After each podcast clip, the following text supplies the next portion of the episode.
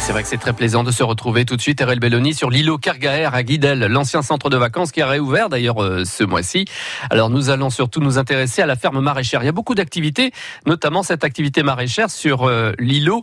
On va d'ailleurs rejoindre sur place Louise et Delphis, RL Belloni. Alors là, pour l'instant, on est en train de préparer le jardin pédagogique puisqu'on ne peut pas commencer en tout cas sur notre exploitation à nous euh, qui est juste derrière.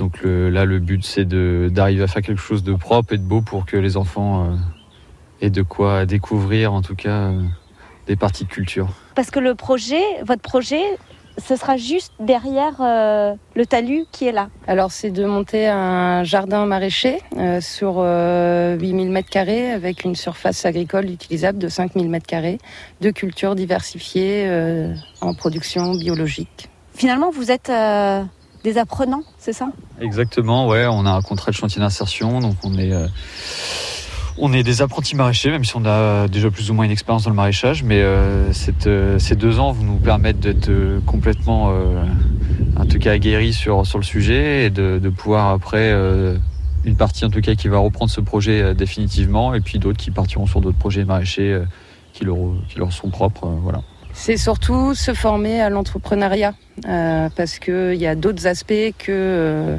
la mise en culture et l'entretien des cultures, c'est aussi monter une société, une entreprise et la faire fonctionner. D'accord. Et pour ça, alors vous êtes encadré par qui? Par euh, Julie.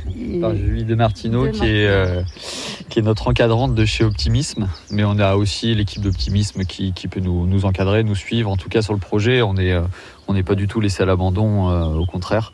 Et, euh, et en parallèle de ça, oui, on pourra passer le, diplôme agricole pour ceux qui le souhaitent sur ces deux ans pour qu'on ait aussi le statut de, maraîcher bio, vraiment avec le. Quoi.